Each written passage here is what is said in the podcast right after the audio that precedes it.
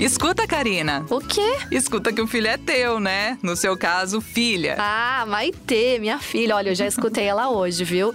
Eu sou a Karina Godoy. Eu sou a Natália Ariede, mãe do Vicente e da Martina. E, gente, esse é o nosso podcast Escuta que o filho é teu. Pra gente conversar sobre histórias boas, compartilhar experiências, falar sobre temas que estão na nossa rotina, mas que nem sempre, ó, a gente dá conta que eles existem. Bora, Natália? Bora! Muitos temas e dilemas. E olha, você que tá escutando a gente, também tem a sensação de ouvir cada vez mais sobre casos de crianças com autismo? Será que são mais casos ou será que são mais diagnósticos? Essa é uma das respostas que a gente vai buscar nesse episódio. E se fala muito também, gente, sobre o transtorno do espectro autista e muita gente ainda não entende do que se trata. Então a gente decidiu trazer esse tema para cá porque são muitos os pais de crianças com esse diagnóstico, mas também são muitas as famílias que estão em busca de respostas, tipo num limbo, sabe? Que percebem alguns sinais, ainda não tem isso cravado. E mesmo que o seu filho não tenha nenhum sinal, vocês com certeza já convivem ou vão conviver com alguma criança, alguma família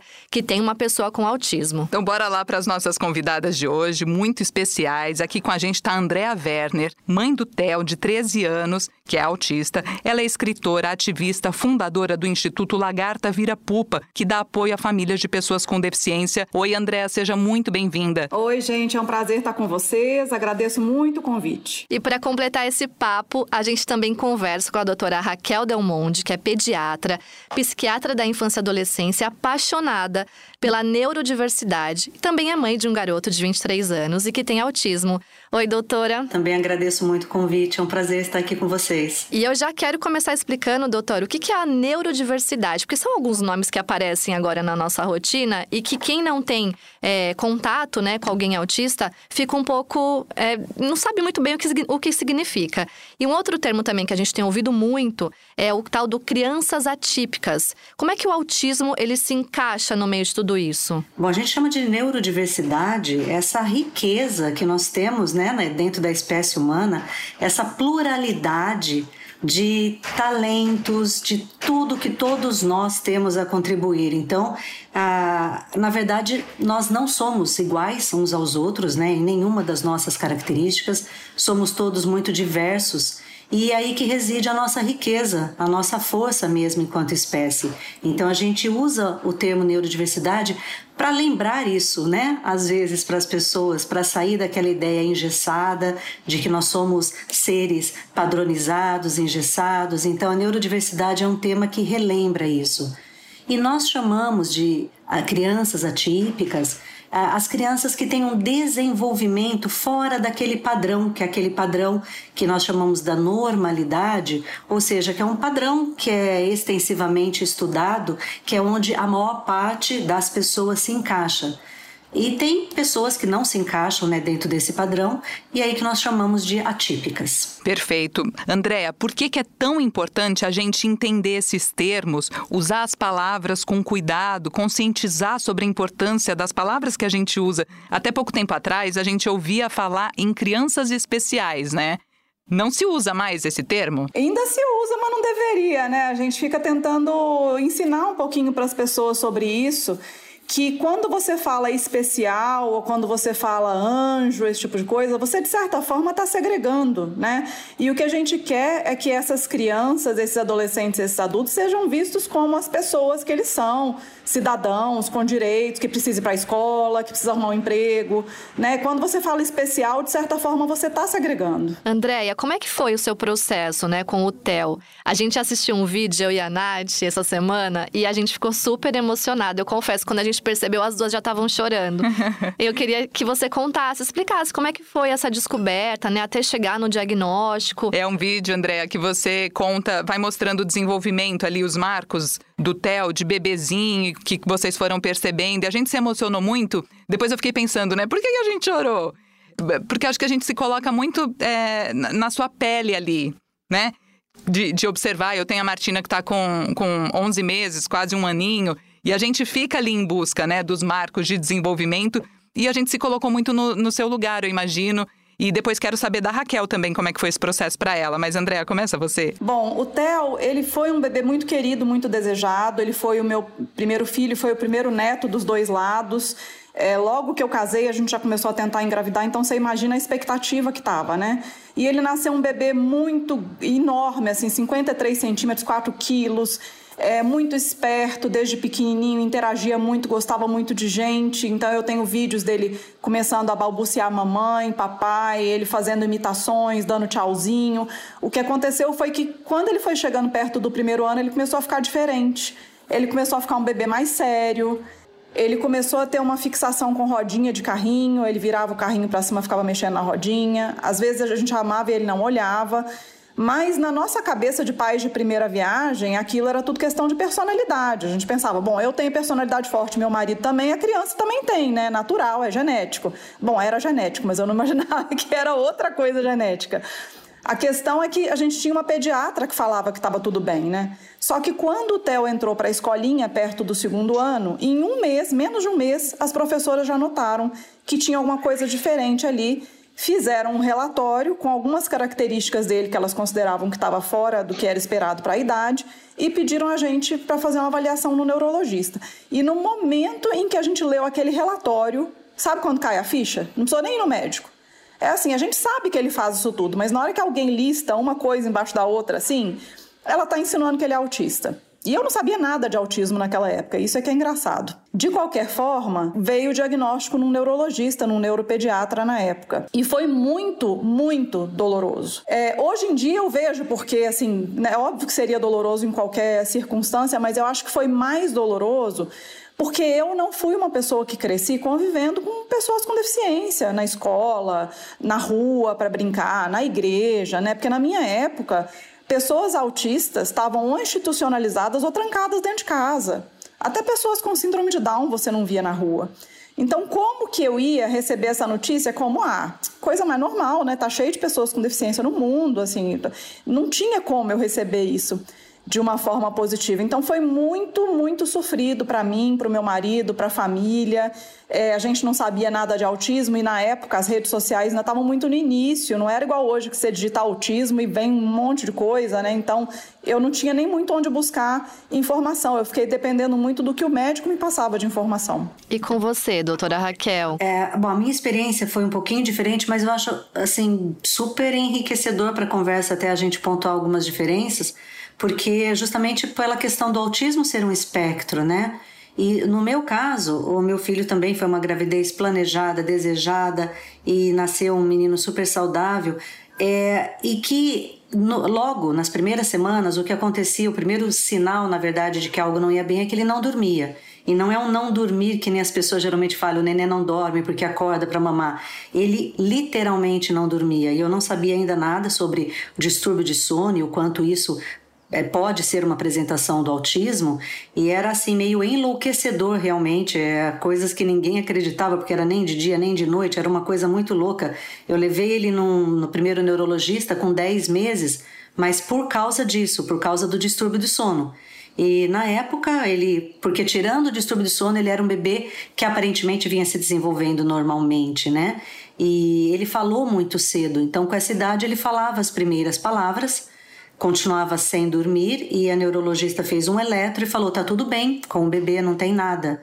E mas nós continuamos nisso e depois, claro, com o passar do tempo foram aparecendo outros sinais e o diagnóstico mesmo, apesar da procura ter sido muito intensa, principalmente a partir dos quatro anos, quando já estava com muitos problemas na escolinha, o diagnóstico mesmo veio por volta de oito anos. E isso é uma coisa que acontece quando nós temos essa apresentação que é mais sutil, que é diferente da habitual, né? Até por isso que hoje a gente entende como um espectro com diversas apresentações. Duas coisas que eu fiquei curiosa. Porque se ele não dormia, você também não dormia. Exatamente. Meu Deus! E outra coisa, você começou a estudar mais sobre o tema por conta do seu filho ou foi uma coisa junto com a outra? Enfim, foi uma coisa mais orgânica, assim? É, é engraçado porque na faculdade ainda, né, eu tinha um interesse muito grande por saúde mental. Inclusive, eu fiz é, uma monitoria a respeito de saúde mental na faculdade mas é, eu já era pediatra, né, nessa época que ele nasceu, e eu comecei a estudar mesmo foi por causa dele. E foi um pouco mais tarde, né, quando eu percebi que esse desenvolvimento era diferente. Eu já tinha ido para muitos profissionais buscar ajuda, inclusive outros é, pediatras, neuropediatras, psiquiatra da infância, fonoaudióloga, já tinha ido muito, né? Então, até ele ter cinco anos, eu já tinha percorrido todos esses caminhos. E, e aí eu comecei a estudar cada vez mais, e quando veio o diagnóstico, que aí eu já estava bem mais por dentro do assunto, mas foi aí que caiu a ficha né, do despreparo da maior parte dos profissionais né, para realmente identificar sinais de desenvolvimento atípico. E aí foi a partir daí que eu realmente mergulhei a fundo. Quando tem um atraso de fala na, no bebê, né, geralmente é o que chama mais atenção. E aí, quando o pediatra nota, pede para encaminhar para outro médico ou na escola eles notam.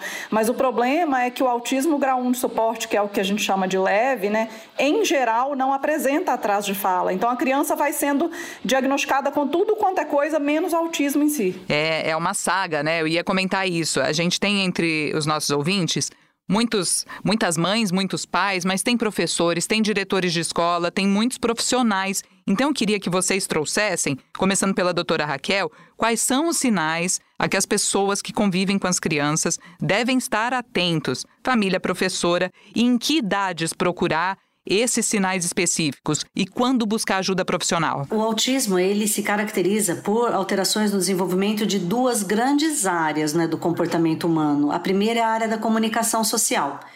É, existe um problema, assim, um, uma crença generalizada de que a comunicação se dá apenas pela fala. E eu acho que isso que também acaba confundindo muita gente. Então, que se alguém tem o domínio da fala, que está tudo bem na área da comunicação e não está, porque além a pessoa com autismo ela pode ter alterações em qualquer nível de domínio da linguagem, qualquer um.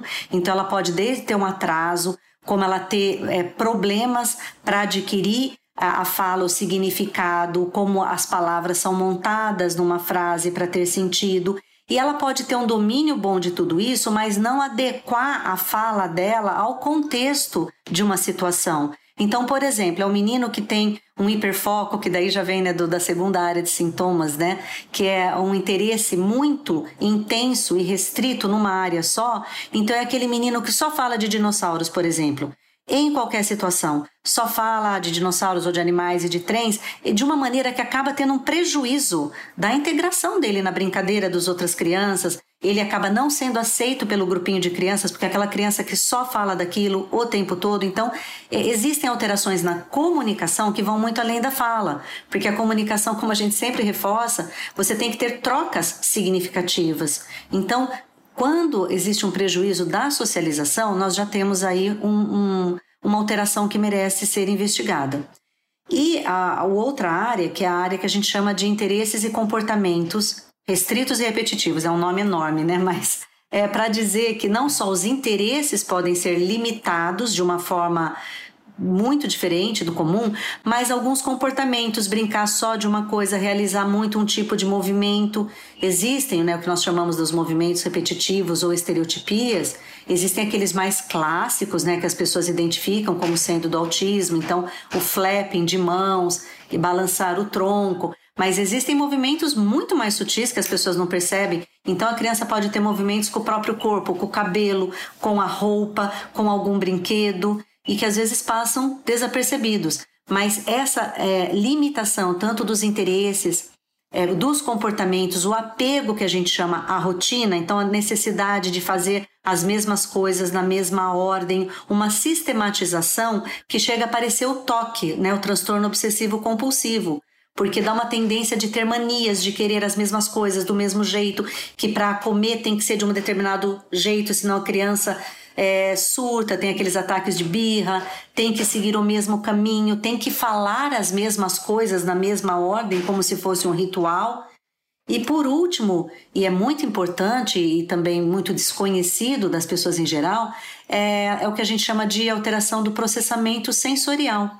Então, são pessoas né, que recebem os estímulos do ambiente e do próprio corpo de uma maneira ou muito intensa ou de uma maneira que não chega né, é, para o sistema nervoso da maneira que deveria. Então, hiper ou hipossensível a sons, texturas, é, cheiros. Então, todos eh, esses componentes do ambiente podem causar reações ou de fuga, que a gente chama, porque é demais para tolerar, ou de busca, quando não chega numa intensidade suficiente. Perfeito. E por que parece que tem mais casos? São mais casos ou eles sempre aconteceram na mesma proporção que hoje, mas não eram diagnosticados? Não acho que não se falava tanto, né? Não se falava tanto, não não era identificado, né? A, a história do autismo, é, eu acho que é uma das mais interessantes da medicina, porque nós tivemos uma descrição do autismo inicial que era apenas referente aos quadros que são mais graves e com critérios extremamente rígidos. E isso foi se ampliando ao longo né, do, das décadas aí, e é, houve muitas revisões de critérios diagnósticos. Então, é, quanto mais se conhecia na condição, mais foi se ampliando né, esse leque de manifestações até o que hoje a gente entende por transtorno do espectro autista e a gente vê o quanto isso é heterogêneo. E então, mesmo a gente sabendo disso, ainda é subdiagnosticado, na verdade. Então, né, mas tem muitos autistas ainda não identificados por aí. E meninas, caso a gente tenha o convívio, né, com alguma criança, alguém com espectro autista, Quais situações que a gente precisa evitar? Eu até estava lendo um post da doutora Raquel que ela falava sobre o celular, que é, o telefone em si, né? Que o autista normalmente não gosta de falar ao telefone e tudo mais. A mãe e são do coisas também que não. Eu vi. e é, acho que hoje ninguém mais, né? Mas assim, é, são detalhes que, de repente, para quem não está nesse universo, é, o que, que vocês poderiam indicar, assim, pra gente, para caso a gente tenha esse convívio, para se tornar a coisa mais leve, né? Porque a gente também precisa colaborar com isso, né? Bom, eu acho que para começar, é não se afastar. Né, uma coisa que muitas mães de autistas relatam é que quando veio o diagnóstico do filho, os amigos sumiram porque não sabiam como lidar. Gente, não é um dinossauro nem um ET, continua sendo uma criança. Né? Uma criança que vai ter um comportamento um pouquinho diferente para algumas coisas, mas continua sendo uma criança. Então, é, do, da mesma forma que você não deve se aproximar de uma criança típica pegando nela e abraçando sem saber se ela vai gostar daquela aproximação, você também não deve fazer isso com a criança autista. E a criança autista, algumas vão ter uma, é, uma rejeição ainda maior a essa questão do toque, mas você também não deve fazer isso com criança típica, né? Tem alguns brinquedos mais específicos que é bom para você dar, que vai fazer mais sucesso, coisas que são ligadas ao sensorial, como bola de sabão, é, massinha, aquelas amoeba, é, bola, geralmente criança gosta de bola, tem umas que gostam de Lego, que gostam de dinossauros, então é só dar uma conversada com a mãe que você vai descobrir o brinquedo ali que faz mais sucesso. Mas a principal dica que eu dou é não se afaste, porque em geral, quando as pessoas não sabem o que fazer, elas se afastam, e isso é a pior coisa que você pode fazer se a sua amiga teve um filho diagnosticado com autismo. Ela vai precisar muito do seu apoio e, principal, ela vai precisar é, sentir que ninguém está rejeitando o filho dela naquele momento, porque é o grande medo que a gente tem é da rejeição que o nosso filho vai sofrer pela sociedade, pela família e pelos amigos mais próximos. Nossa, Andréa, isso que você disse tem muito a ver com, com a pergunta que, que eu estava aqui para te fazer. A gente acompanha né, sua batalha para que as pessoas entendam e respeitem, para que a sociedade garanta que essas pessoas, não só os autistas, né, mas todos os neuroatípicos, as pessoas com deficiências, que elas tenham direito a tudo que elas têm direito. Mas também é fato que em muitos setores tem um despreparo tremendo. Você recebe muita informação, muita troca com outras mães e pais no, no instituto, né? Como é que anda, por exemplo, a relação com as escolas? A relação com as escolas, é, ela é muito difícil, sempre foi, e eu não sei quando que a gente vai conseguir reverter esse cenário, porque eu sempre falo que a principal barreira é a atitudinal. Né? Obviamente, a gente precisa de preparação de espaços, que os professores tenham formação continuada, que se cumpra a lei. Né? Que tem crianças autistas que têm necessidade de um moderador dentro da sala de aula e isso tem que ser contratado pelas escolas. Então, tem a parte que é legal e que é de dinheiro mesmo, de investimento, mas a barreira atitudinal é sempre a primeira. Então, sempre que eu faço algum post sobre escola inclusiva, baixa um monte de gente no post que eu leio aquilo e eu fico tentando não me deprimir, porque eu vejo como de fato a barreira é atitudinal. Comentários como, e aí vem a questão do especial que você falou, né? Ah, mas crianças especiais precisam de escola especial. Você tá vendo como é usado para segregar? Apesar de ser um é. nome bonitinho, e é nessas horas que a gente vê. E ai, mas eles precisam de mais apoio, eles precisam de um lugar especializado. Não, eles podem ter mais apoio dentro da sala regular, né? E, e é muito estranho isso, porque a primeira vez que o Theo foi rejeitado numa escola, ele era um bebê, ele tinha dois anos.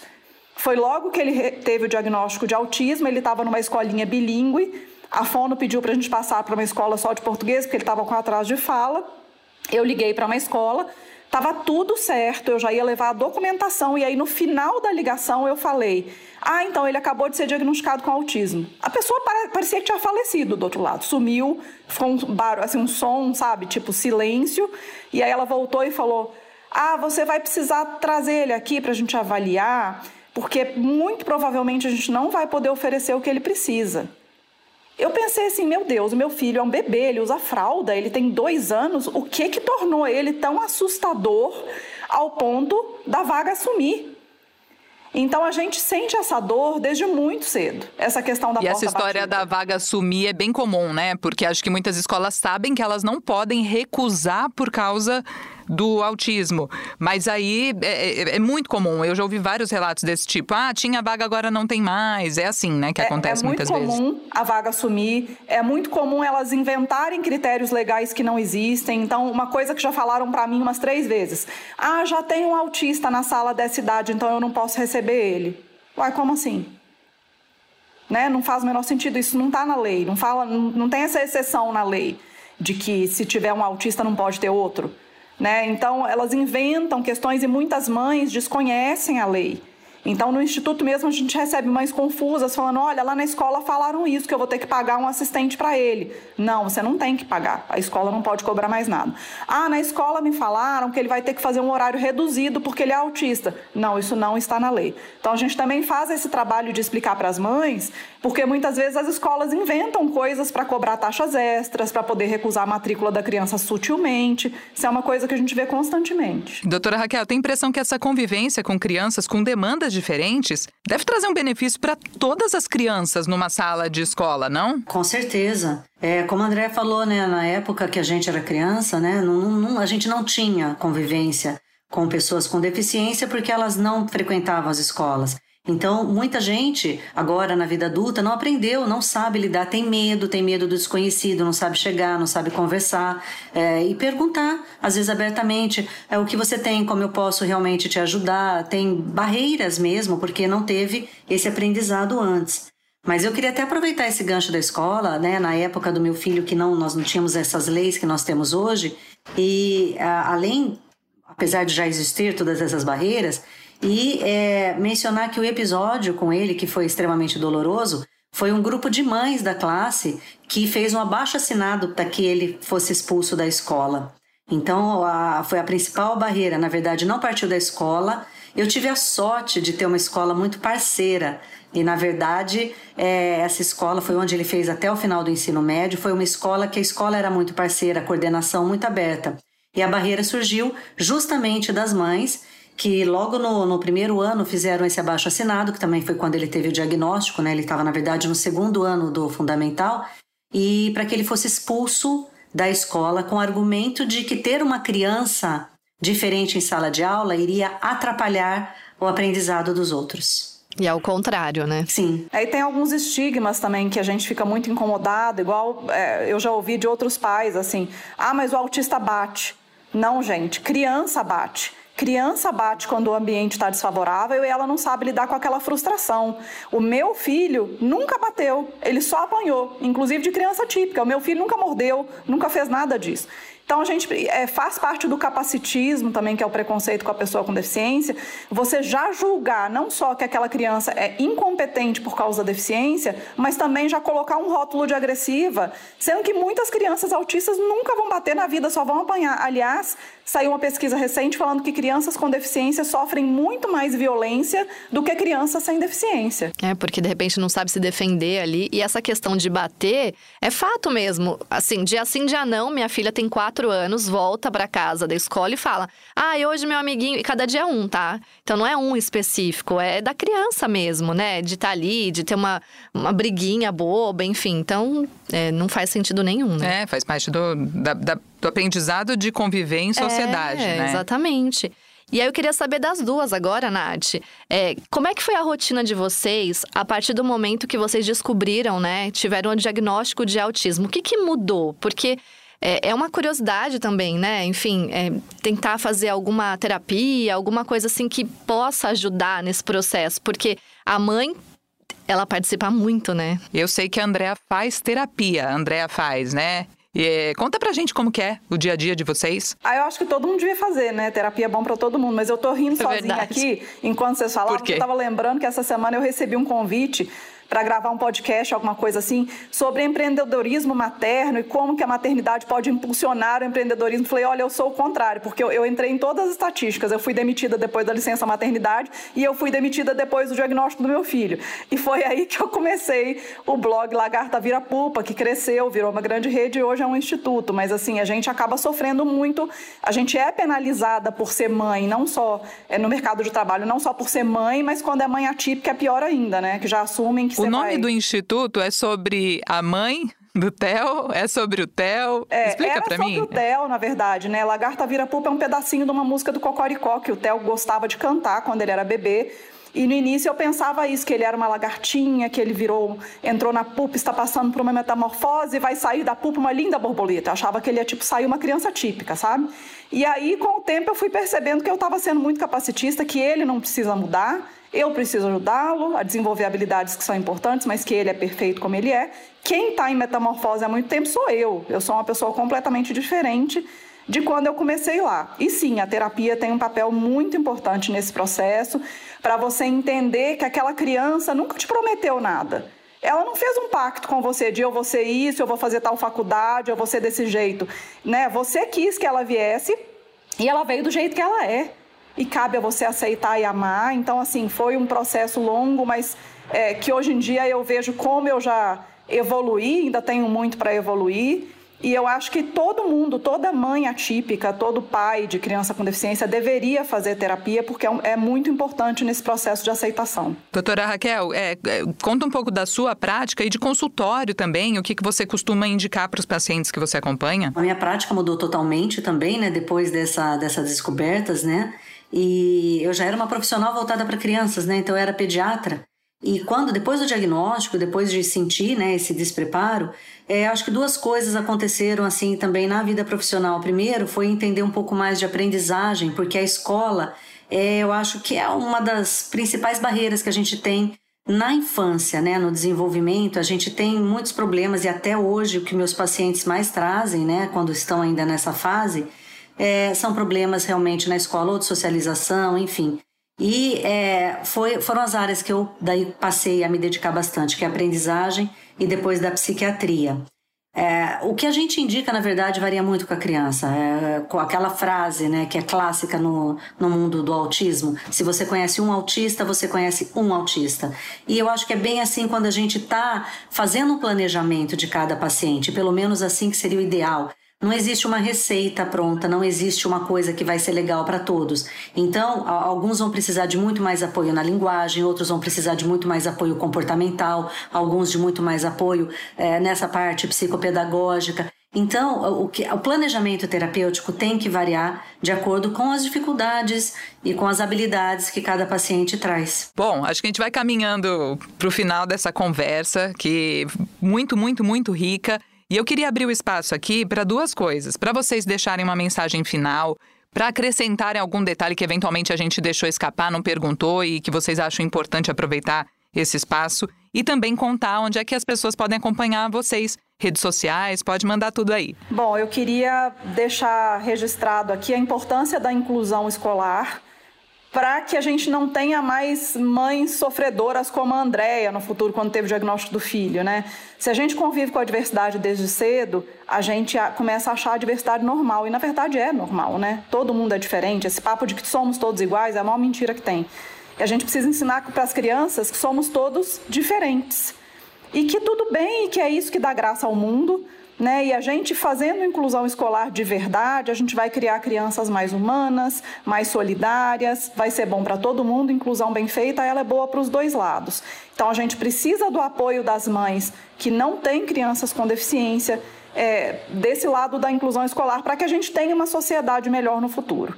É, no Instagram, no Facebook, vocês podem me achar com arroba Andrea Werner. Se digitar Andrea Werner já vai aparecer lá, no, no Twitter também. E qualquer coisa, manda um inbox que a gente bata um papo. Perfeito, Andréia. E você, doutora? Olha, o recado que eu tenho deixado nos últimos tempos é realmente o que se refere à capacitação dos profissionais, porque é onde eu mais tenho sentido, né? É, essa falta da capacitação e que vem tanto da graduação, mesmo da pós-graduação, em todas as áreas. E isso, na verdade, é, deixa uma lacuna muito grande para pessoas que estão é, procurando uma ajuda adequada e não encontra. Então, eu eu tenho focado bastante na questão assim da capacitação e é até a área que eu pretendo agora também me dedicar mais. E as pessoas podem me encontrar também. Eu estou no, no Insta, doutora Raquel Del Monde. É, eu tenho uma página no Facebook que ainda funciona bastante, ainda tem uma comunidade grande por lá, que é a doutora Raquel Guimarães Del Monde. E é isso. Obrigada. É, é, aprendi muito com vocês e espero que a gente consiga disseminar essa importância de que é, não, não se trata de uma questão de algumas famílias apenas, né? Mas é da sociedade como um todo. Valeu. Beijo enorme, viu? Obrigada. Se você tá com a gente até aqui é porque gostou do papo e eu acho que pode se interessar também por uma outra conversa em que a gente falou sobre um tema bem latente na sociedade hoje em dia, o episódio sobre como criar filhos antirracistas com a Debastos e a Adriana Arcebispo, da família Quilombo. Ah, e você pode interagir com a gente, saber dos bastidores do nosso podcast e temas que estão por vir. Tudo isso nas nossas redes sociais, no arroba a Karina Godoy, Karina com K e o Godoy com Y, Natália Ariede e também no portal G1 é óbvio, né, Natália? É isso, Cá. O que, que você achou dessa conversa? O que, que te marcou Nossa, mais? Nossa, olha, eu fiz até umas anotações aqui, gente, porque eu achei. Primeiro, assim, mães, né? Mães, quando precisam, elas vão atrás de tudo. Uma criou instituto, foi lá, aprendeu e tal. A outra se especializou no assunto para cuidar, assim, de outras pessoas, mas também do filho dela, entender melhor a situação.